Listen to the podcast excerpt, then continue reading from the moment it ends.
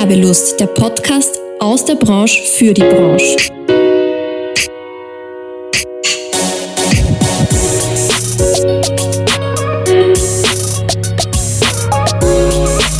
Hallo und herzlich willkommen bei Werbelust, dem Podcast der Fachgruppe Werbung und Marktkommunikation in Wien. Heute freue ich mich auf eine ganz besondere Folge, denn wir werden international und ich darf heute mit David Hiebaum einen Blick über den Tellerrand nach China werfen. David hat selbst 18 Jahre in China gelebt und wird uns heute berichten, wie es dort mit Marketing und Werbung zu sich geht. Hallo David. Hallo Natascha. Ich freue mich auf das Gespräch. Ich freue mich auch schon sehr. Ich bin wirklich gespannt. David, bevor wir loslegen, erzähl ein bisschen was über dich und über dein Unternehmen. Also wir haben das Unternehmen Tiefblau hier in, in, in Wien gegründet mhm. und wir bieten an Dienstleistungen von Online-Marketing, digitales Marketing, Social-Media-Marketing und, und Content-Produktion. Unser Schwerpunkt liegt in China, mhm. aber jetzt seit diesem Jahr auch äh, in Österreich. Ah, sehr, sehr spannend. Du kennst es wahrscheinlich, es gibt eine Einstiegsfrage von mir. Ich habe mir angeschaut, wie die Bevölkerungsdichte in China ausschaut und dann eine spezielle Frage dazu. Und 2021 lag die Bevölkerungsdichte bei rund 1,4 Milliarden Einwohner. Wie viele davon glaubst du sind aktive Social-Media-Nutzer? Äh, es sind wahrscheinlich 98 Prozent oder 95 Prozent, beziehungsweise ein relativ hoher Prozentteil der chinesischen Bevölkerung mhm. nützt das Online-Medium. Mhm. Also ich bin jetzt schlecht im Kopfrechnen, aber es sind mehr als eine Milliarde. Also 1,4 Milliarden sind und über eine Milliarde nutzen Social-Media-Kanäle. Das ist schon sehr spannend, weil ich glaube, in Europa ist es nicht so hoch, der Prozentanteil.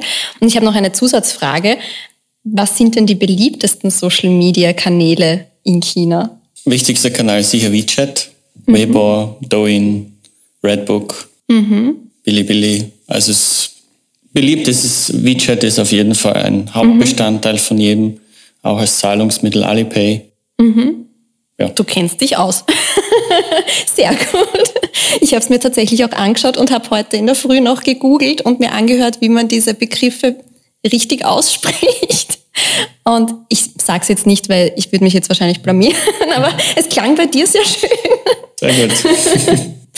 Super. Einstiegsfragen absolviert. Jetzt kommen wir zu den, äh, zu dem, zum angenehmen Teil, nämlich du darfst erzählen. 18 Jahre in China. Warum hast du dich dafür entschieden? Ja, 18 Jahre China, es war nicht geplant. Mhm. Ich habe mein Studium absolviert in Vorarlberg äh, für Medien, neue Medien und Design. Nach dem Studium wollte ich nach Indien auf dem Landweg.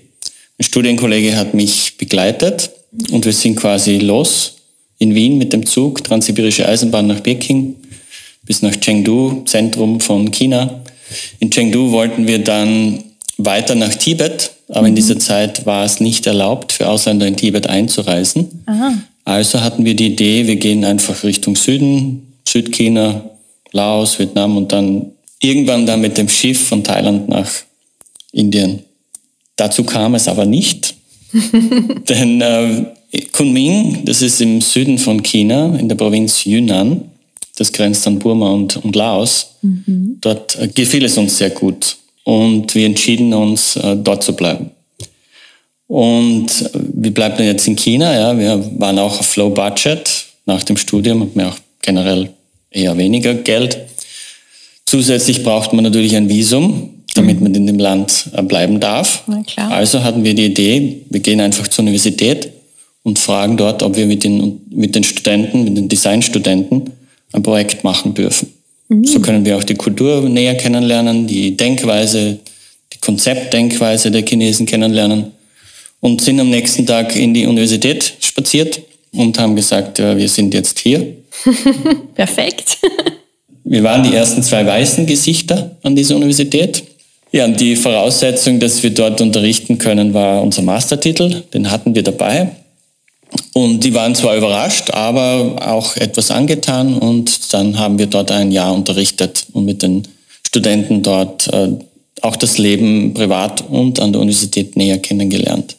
Konntet ihr die Sprache? Konnten wir natürlich nicht. Wir hatten einen Marco Polo Führer dabei mit zwei Seiten chinesische Schwindelzettelwörter, ja. die absolut überhaupt nicht funktionierten. Also ich, ich bin Vegetarier und ein Haupt, ein wichtiges Wort für mich war Gemüse. Und im, im Führer ist gestanden Zuzai, ja. Und äh, wenn man es aber im Chinesischen richtig ausspricht, ist es Suzai. Im Grunde hat mich niemand verstanden. An der Universität hatten wir andere Lehrer, die Englisch konnten und die haben uns übersetzt quasi auf Chinesisch. Ah, okay. Und dann zu Ende des Studienjahrs hatten wir dann auch ein bisschen einen Wortschatz gesammelt im Chinesischen. Sehr cool. Und nach einem Jahr war es dann, äh, war ein super Jahr, aber Shanghai hat uns zugeblinzelt und wir wollten dann nach Shanghai und unseren Traum verwirklichen, in Shanghai eine Agentur zu gründen und haben dann den Vizepräsidenten von dieser Universität, der war aus, aus Malaysia, überredet, mit uns, meinem Studienkollegen und mir, nach Shanghai zu gehen und eine Agentur zu eröffnen. Wow. Das haben wir dann gemacht. Zu Beginn haben wir uns eingemietet bei der Architekturfirma und ein Jahr später hatten wir dann schon unser erstes Büro. Das ging dann so weiter. Vier Jahre später kam dann eine deutsche Agentur auf uns zu und wollte mit uns äh, Joint Venture beginnen. Mhm. Daraus ist dann ein neues Unternehmen entstanden und ich als Partner habe dann also das Unternehmen in Shanghai gegründet, neu gegründet und, und aufgebaut. Und mit dem Hintergrund dieser Agentur hatten wir natürlich auch eine andere Kundenliste. Dann war man natürlich auch attraktiv für Mercedes, für Porsche, für, für große Firmen. Mhm. Sehr spannend. Wie viele Leute wart ihr dann? Äh, an die 30. Respekt. 2009 äh, hatte ich dann ein bisschen genug von China und wollte dann auch meinen Traum nach Indien zu gehen verwirklichen. Habe mir dann ein Jahr Auszeit genommen, ein Sabbatical und bin nach Indien gereist. Mit der Absicht auch danach vielleicht wieder nach Europa zurückzukehren. Äh, dem war nicht so. China hat wieder gerufen. Diesmal war es ein, ein Kollege aus dem Netzwerk im Bereich äh, Medien, mhm. ein Verlag für Motor, also für Automobil und hat mich gebeten, ein, ein Subunternehmen zu gründen im Bereich Sportwegen und Motorsport. Es gibt eben in Deutschland das Magazin Automotor und Sport und das Tochterunternehmen ist Sportauto. Und das Sportauto habe ich zuerst in Peking gegründet und dann bin ich nach Shanghai übergesiedelt. Keine Herausforderung zu groß, oder? Nee, das hat gut gepasst zum Markt, weil damals ist der Motorsport in den Kinderschuhen gestanden und es hat gerade begonnen. Es hat sich dann gut entwickelt. Wir haben mit den großen Championships, mit den großen äh, Rennserien von Porsche, von Audi Partnerschaften gemacht, mhm. Medienpartnerschaften, so dass wir quasi ein gewisses Pensum an, an Coverage machen, mhm. an Medienberichten. Und wir aber auch Sponsor sind. Also unser Logo war dann auch auf, auf allen Autos. Mhm. Wir haben das, das Vorhaben 2011 begonnen und 2016 waren dann, war dann unser Logo quasi auf den meisten Rennautos in China, teilweise in Asien präsent. Mhm. Highlight für mich war sicher beim Porsche Carrera Cup, ähm, beim Formel 1 Rennen in Singapur, Support Race auf mhm. 28 Autos, vier Logos auf jedem Auto. Wow. Das war schon, das war ein Traum von mir. Mhm. Und es war natürlich wunderbar, wenn man das dann vor sich sieht. Das glaube ich. Sehr cool. Ja, und dann 2019 war mir das Reisen doch ein bisschen zu viel, weil wenn du im Motorsport äh, unterwegs bist, ich war 30 Wochenende auf einem Rennen mhm. im Jahr. Das heißt, da bleiben nicht viele Wochenende übrig. Und als Medienverlag haben wir auch parallel eine Serviceagentur gehabt. Also wir haben auch Social Media angeboten, beziehungsweise Kampagnen angeboten für unsere Kunden oder für unsere Partner. Und daraus habe ich dann eine eigene Agentur in China gemacht und dieses Service quasi weiter beliefert oder weiter angeboten. Und 2019 Ende war da auch das Ziel, dass wir uns ein bisschen mehr auf chinesische Touristen in Österreich konzentrieren, also langsam wieder den Weg nach Österreich zu finden. Allerdings kam dann eine Pandemie. Was? Die hat uns dann ein bisschen den Strich durch die Rechnung äh, gemacht. Ich bin ja 2019 äh, für Weihnachten nach Österreich mhm. gereist und seitdem war ich gar nicht mehr in China. Ah. Absicht, also die Absicht war ja, dass ich wieder im Jänner, ja. Februar wieder runterfliege.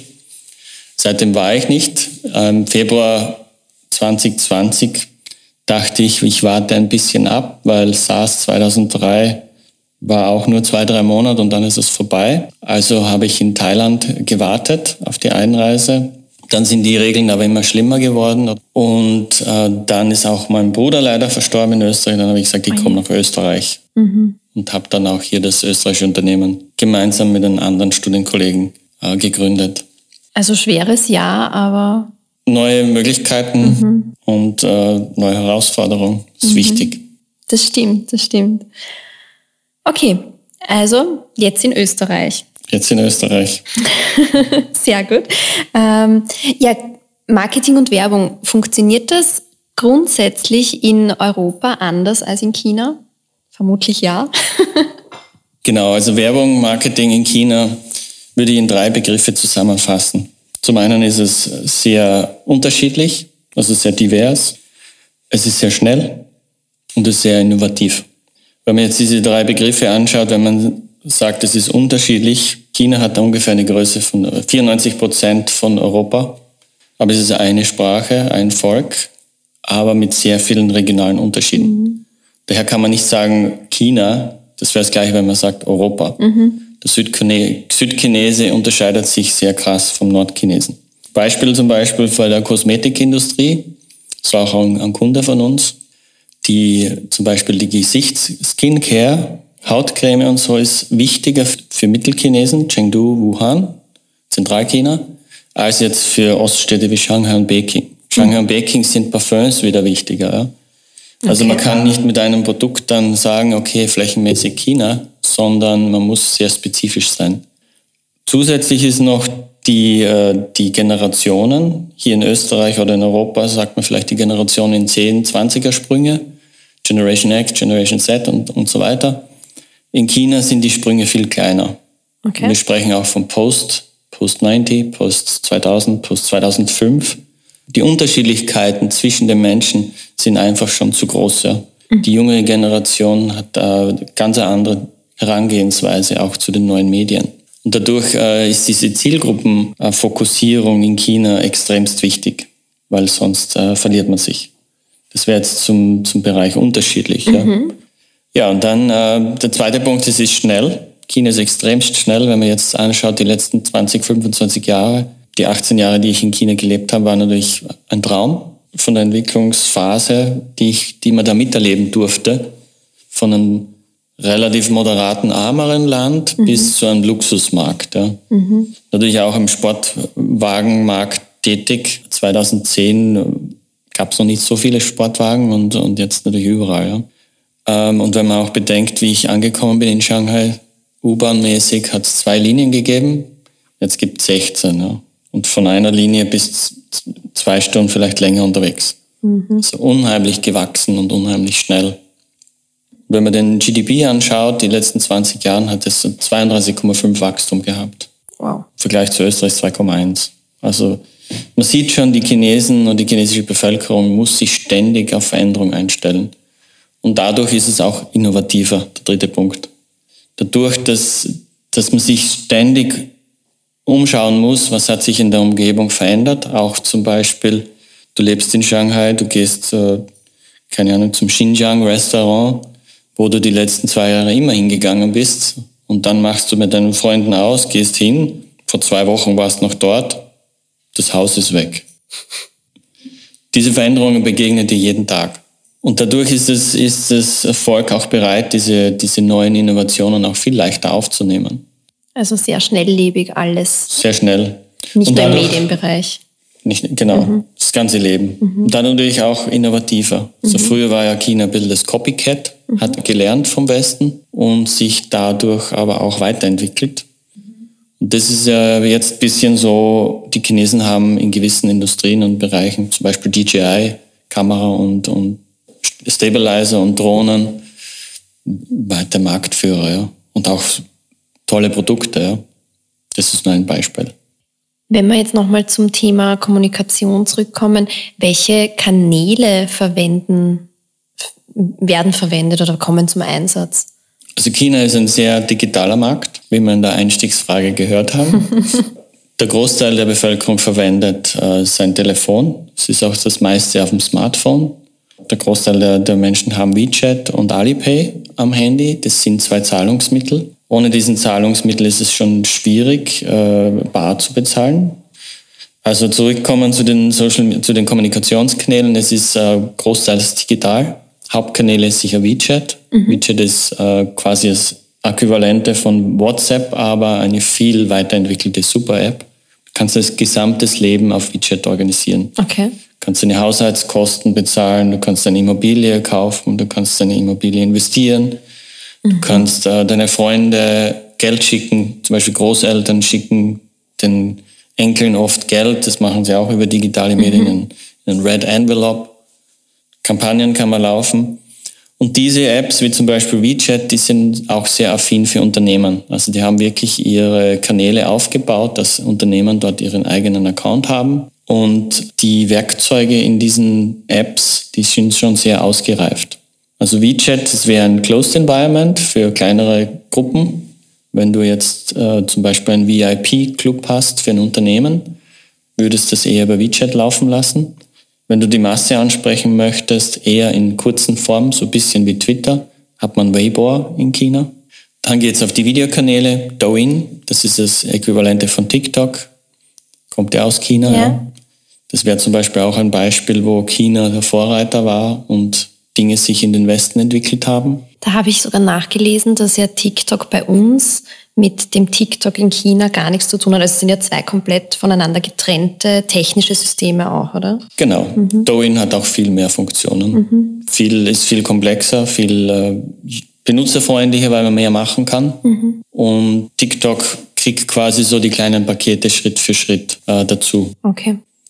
Und dann gibt es natürlich noch Bilibili und äh, Little Red Book. Äh, Bilibili ist eher für längere Videos Little Red Book ist eher so für Review und Bewertungen, aber auch angebunden mit Online-Shop. Die Leichtigkeit, wie man Produkte in China verkaufen kann, beziehungsweise auch äh, erfahren kann, wie gut sie bewertet worden sind von anderen Benutzern, mhm. finde ich jetzt in China einfacher. Aber gibt es dann auch so ganz klassische Medienkanäle, die wir bei uns halt noch immer nutzen teilweise? Also wirklich Magazine, wo du Anzeigen schaltest oder äh, Radiospots oder solche Geschichten? Es gibt natürlich weiterhin. Magazine kommen ja vom Medienbereich. Mhm. In, dem, in der Zeit, wo ich begonnen habe, 2010, 11, gab es noch relativ viele Autos, Autozeitschriften. Bei Ende 2019 gab es dann nur mehr zwei von unserem mhm. Automotive. Also wir hatten noch unseres und ein Konkurrenzunternehmen hat noch ihres. Die anderen haben sich alle aufgelöst, weil es sich einfach nicht rentiert. Ja. Deshalb, es gibt noch Qualitätszeitschriften. Der Fokus ist wirklich Qualität ja. und eine kleinere Auflage, höhere Preis. Mhm.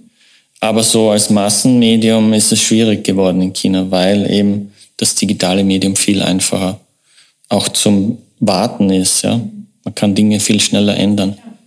Deshalb, man sieht auch jetzt hier in Österreich teilweise, dass man eben am Tisch die Menükarte scannt. Ja das ist natürlich in China schon lang äh, gang und gäbe, ist natürlich auch äh, für den Betreiber dann einfach die Preise zu ändern. Das stimmt, ja. Als Beispiel. Man muss nicht wieder eine neue Speisekarte drucken, hat aber viele andere Vorteile. Ja. China ist es ja auch so, je mehr du digital laufen lässt, desto besser hast du dein Benutzerbild vor dir und mhm. kannst ihn viel besser anspielen. Und da gibt es zum Beispiel so Loyalty-Programme, die viel gezielter auf die Bedürfnisse des Kunden eingehen. Ja. Also da können wir noch viel lernen, oder? Würde ich so sagen, ja, aus meiner Sicht. ja, gibt es irgendwas, wo du sagst, das, das sollten wir uns wirklich hier in Europa abschauen von China in Bezug auf Werbung und, und vielleicht auch anpassen, verbessern, ändern? Ja, generell äh, vielleicht einmal die Innovationsfreudigkeit, die ist in China sicher sehr gegeben. Mir fällt es auch selbst auf, bei mir, Mhm. Wenn ich in Shanghai lebe, habe ich jeden Tag tausend Ideen. Äh, jetzt in Österreich sind meine Ideen ein bisschen reduzierter. Es ist auch das Umfeld vielleicht ein bisschen homogener. Ich finde auch die äh, kreativen Ideen jetzt teilweise in, äh, in Asien oder in Shanghai oder in China spannender.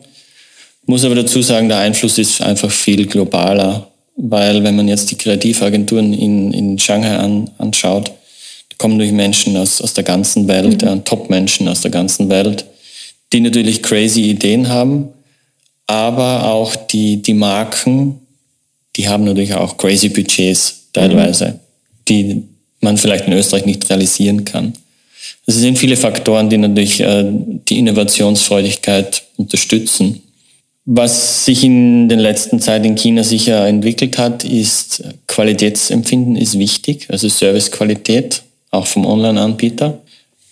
Ja, wenn man zum Beispiel eine Website an, äh, an, anschaut, wo es einen Online-Chat gibt und der chinesische User dann quasi mit dem Online-Chat kommunizieren möchte, dann erwartet er sich eine, eine Response Rate von ein bis drei Sekunden. Wow.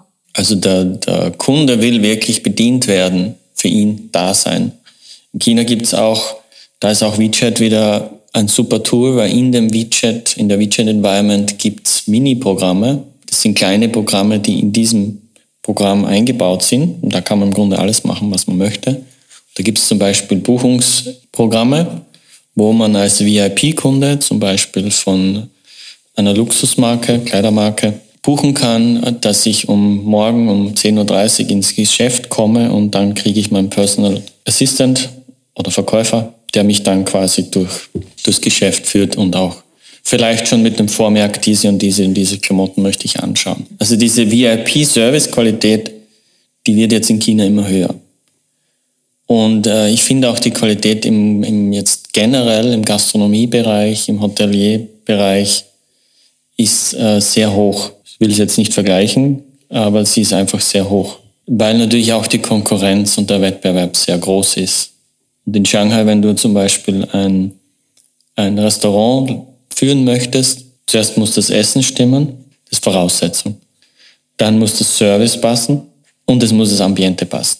Das heißt, wenn du reingehst zu einem Inder, dann musst du, dann musst du dir vorstellen, jetzt sitzt du in Indien. Also die drei Punkte sind sehr wichtig. Dadurch wird man natürlich auch ein bisschen verwöhnt. Mhm. Und äh, in Österreich ist es halt nicht immer so, ja. Das stimmt. Aber ist man dann auch, fühlst du, fühlt man sich manchmal überfordert mit der Fülle an Informationen und Dingen, die auf einen einprasseln? Genau, das ist eben auch ein Punkt, diese Fülle von Bild, von Video, von, von ständiger Beschossenheit von, von externen äh, Kommunikationen. Das ist sicher ein Aspekt, was die Chinesen auch gelernt haben, rauszufiltern. Deshalb ist diese Self-Customization eben viel wichtiger geworden. Also sie wollen nicht mehr alles lesen und sehen, sondern nur das sehen, was sie eben wollen. Ja. Das ist schon auch eine Herausforderung für die Chinesen. Das glaube ich. Ich stelle es mir ein bisschen stressig vor. Und was auch äh, wichtig geworden ist, ist die Authentizität der Marken. Also wenn Marken jetzt nur etwas kommunizieren, aber nicht leben, dann äh, kommt es sehr schlecht an. Und äh, in China ist es auch so, man sollte Chinesen nicht belehren als Ausländer. Ja? Und ähm, man soll auch auf die chinesische Kultur eingehen. Es hat zum Beispiel eine Kampagne gegeben von einer bekannten Fashion-Marke, die haben äh, kurze Video-Episodes gehabt, drei Stück, wo sie unterschiedliches italienisches Essen mit Essstäbchen gegessen haben, mhm. beziehungsweise sich ein bisschen lustig gemacht haben, dass man das nicht essen kann. Hat zwar eine Chinesin gegessen, aber das war dann ein Schuss nach hinten. Es hat niemand mehr in China dieses Produkt eingekauft. Wahnsinn. Und die haben sich dann entschuldigen müssen. Ist heute noch äh, schwierig für die, für die Marke. Und äh, da sieht man halt auch, die, Chines die chinesische Bevölkerung ist auch verzeiht nicht leicht. Ja? Mhm. Wenn du dir einen Fehler erlaubst, dann äh, gibt es eine andere Marke. Ja? Loyalität zu einer Marke ist nicht unbedingt da. Es gibt zwar so, glaube ich, 20, 30 Prozent, die ihrer Marke treu bleiben, aber sie sind auch immer bereit, neue Marken zu probieren. Ne? Das ist bei uns, glaube ich, schon ein bisschen schwieriger, oder? Weil wenn man einmal eine Marke vertraut, dann bleibt man meistens mhm. da und also ich merke es bei mir selber, bin nicht sehr probierfreudig. Ja, das sind die Chinesen generell. Muss mhm. auch sein, ja, mhm. weil die Veränderung um dich rundherum jeden Tag präsent ist. Sollten wir vielleicht auch mehr. Magic happens outside the comfort zone. Ja? ja? Man muss seine Komfortzone verlassen, um Neues zu, zu entdecken, um zu lernen und vor allem auch, um neue Ideen zu kreieren. Das stimmt. Ich habe meine Komfortzone verlassen, als ich den Podcast gestartet habe. Sehr gut. Aber jetzt ist schon Komfortzone, ja, oder? Jetzt ist es wieder Komfortzone. Und ja. was auch noch wichtig ist in China, ist Video. Mhm. Also das äh, kann man sicher auch noch lernen, diese Affinität zu Video und zu Videoproduktion und äh, die, diese Inhalte, die produziert werden, da kann man sich sicher noch was abschauen von China. Bei uns, bei unserer Agentur, wir haben uns auch äh, das zur Aufgabe gemacht, solche Ideen zu identifizieren und diese dann auch an, an Unternehmen hier in Österreich heranzutragen, dass man sie auch hier umsetzen könnte oder kann, mhm. weil sie noch nicht hier sind. Ja, vor allem hat man dann ja auch die Chance, dass man eben Vorreiter ist in dem Bereich und. Und es macht generell mehr Spaß, neue Dinge zu machen. Das stimmt. ja, zum Abschluss gibt es noch ein paar, ein paar Fragen zu dir. Und zwar, gibt es irgendeine lustige Geschichte, die du gerne mit uns teilen möchtest aus deiner Selbstständigkeit? Ja, das war in der Zeit unserer ersten Agentur. In dieser Zeit hatten wir viele chinesische Kunden und äh, das war auch die Zeit, wo wir mehr über die Kultur lernten, beziehungsweise auch bereit waren, uns in diese Kultur einzuleben. Und da war ein Ereignis, wir waren eingeladen. In China ist es generell so, wenn du großes Essen hast, dann ist ein großer runder Tisch, sind meistens zehn bis zwölf Leute. Der Chef, also die wichtigste Person des Tisches, sitzt gegenüber vom Ausgang die zweitwichtigste Person in dem Sinn äh, war das ich damals, weil ich der Ausländer war und eben äh, Dienstleister auch neben der wichtigsten Figur. So ist quasi die Sitzreihe. Und dann will natürlich der Kunde dir das beste Essen auftischen. Ich habe gesagt, ich bin vegetarisch unterwegs, ja.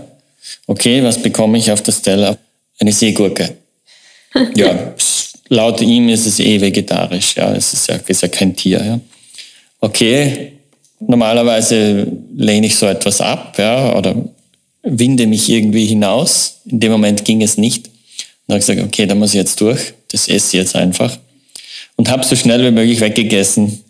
Leider war das der falsche Weg. Er hat dann gedacht, es hat so gut geschmeckt, gleich noch eine. Die habe ich dann nicht gegessen. Okay. Ja, alle Augen auf dich gerichtet, gell, dann muss man. Ja, das war eben so. Und man muss halt auch viel trinken. Das heißt, in der Zeit hat man auch ein bisschen mehr getrunken. Mhm. Bei Joe, das ist ein Reisschnaps. Aber da hat man sich auch ein paar kleine Wege überlegt, wie kann man äh, dem Alkohol ent, entkommen. Und das war eben, eben gut. Äh, du hast immer ein, so ein quasi kleines chinesisches Schnapsglas, wo immer der Schnaps reinkommt. Dann hast du ein bisschen größeres, eine größere Tasse für den Tee. Und ich habe dann immer den Tee leer gemacht, angeprostet mit, mit dem Schnaps und das Teeglas langsam wieder aufgefüllt. und irgendwann, wie das Teeglas dann voll war, habe ich dann mit den Essstäbchen ein Essen in, das, in den Tee fallen lassen und dann die Bedienerin gefragt, ob sie mir das ein neues Teeglas geben kann. Und damit war der Alkohol absolviert. Sehr schlau. ja, sonst wird man zum Alkoholiker. Sehr spannend. Was war für dich denn die größte Herausforderung in deiner Selbstständigkeit? Ja, das war eigentlich auch in der ersten Zeit, erste Agentur, weil da hat uns natürlich niemand gekannt. Wir kommen in eine große Stadt. Damals waren es, weiß nicht, 25 Millionen Menschen und wir kommen daher und sagen, ja, wir sind jetzt die Designagentur. Natürlich kommt niemand. Dann äh, bin ich rausgegangen pro Woche zu drei Events. Also wir haben uns das ein bisschen aufgeteilt, jeder hat gewisse Events gemacht und dann haben wir uns das Netzwerk aufgebaut. Aber zu Beginn war es manchmal schon so, dass wir morgen unsere Mitarbeiter zahlen müssten. Und dann musst du halt von heute auf morgen 20.000 Euro haben. Und die hast du aber nicht. Irgendwie haben wir es immer wieder geschafft. Ja. Und das hat uns dann auch etwas gelehrt, dass es einfach immer weitergeht. Man darf nicht aufgeben. Irgendwie findet man eine Lösung. Ja. Es gibt eine Lösung da ist es in so einem Moment ist es dann eben wichtig, uh, Focus on the Solution, nirgendwo anders hinschauen als auf, auf die Lösung. Das kann man wahrscheinlich auch gleich anderen Unternehmerinnen und Unternehmern mitgeben, oder? Ja, es ist wichtig, nicht aufzugeben, ja. Durchzuhalten und, und sich aufs Wesentliche zu konzentrieren. Ja. Gibt es sonst noch was, was du anderen Selbstständigen auf ihrer Reise in der Selbstständigkeit mitgeben willst? Ja, das Wichtigste, habe ich schon gesagt, Magic happens outside the comfort zone. Mhm. Das würde mal jedem empfehlen rausgehen, auch rausgehen in die Welt. Und ähm, ich habe jetzt äh, vor kurzem ein Buch veröffentlicht, wo ich 20 äh, Experten im Motorsportbereich befragt habe. Und die, die Hauptintention von diesem Buch war, wieso sind diese Menschen erfolgreich? Und wenn ich da jetzt ein bisschen was rausziehen darf, sind es drei wesentliche Punkte. Das erste ist Awareness, also das Bewusstsein über dich selbst, beziehungsweise auch über dein Unternehmen. Äh, welche Qualitäten hast du? Was, was bietest du an? Der zweite Punkt wäre Intention oder Intent. Was beabsichtigst du? Wo ist deine Zielsetzung? Und ganz wichtig jetzt speziell im Motorsportbereich bei den Motorradfahrern 100% gegeben, das Vertrauen. Vertrauen in dir selbst, das Vertrauen an dein Unternehmen, an dein, deine Dienstleistung. Wenn man diese drei Dinge sich äh, mental programmiert, kann eigentlich nichts schief gehen. Sehr gut. Na, da freuen wir uns alle, die, die da selbstständig sind, oder? so ist es. David, wir sind am Ende unseres Gesprächs angelangt. Vielen lieben Dank. Es war extrem spannend. Ich hoffe, dir hat es auch gefallen. Vielen Dank. War sehr angenehm. Ich wünsche dir weiterhin viel Erfolg bei dieser Serie. Dankeschön. Und euch lieben Menschen da draußen, vielen Dank fürs Zuhören. Wir sind ja jetzt schon in der vierten Staffel. Ähm, ich darf nochmal einen Aufruf starten. Jeder, der bei mir zu Gast sein möchte, gerne einfach auf werbungwien.at bewerben und dann dürft ihr auch bei mir Platz nehmen. Danke fürs Zuhören, eure Natascha.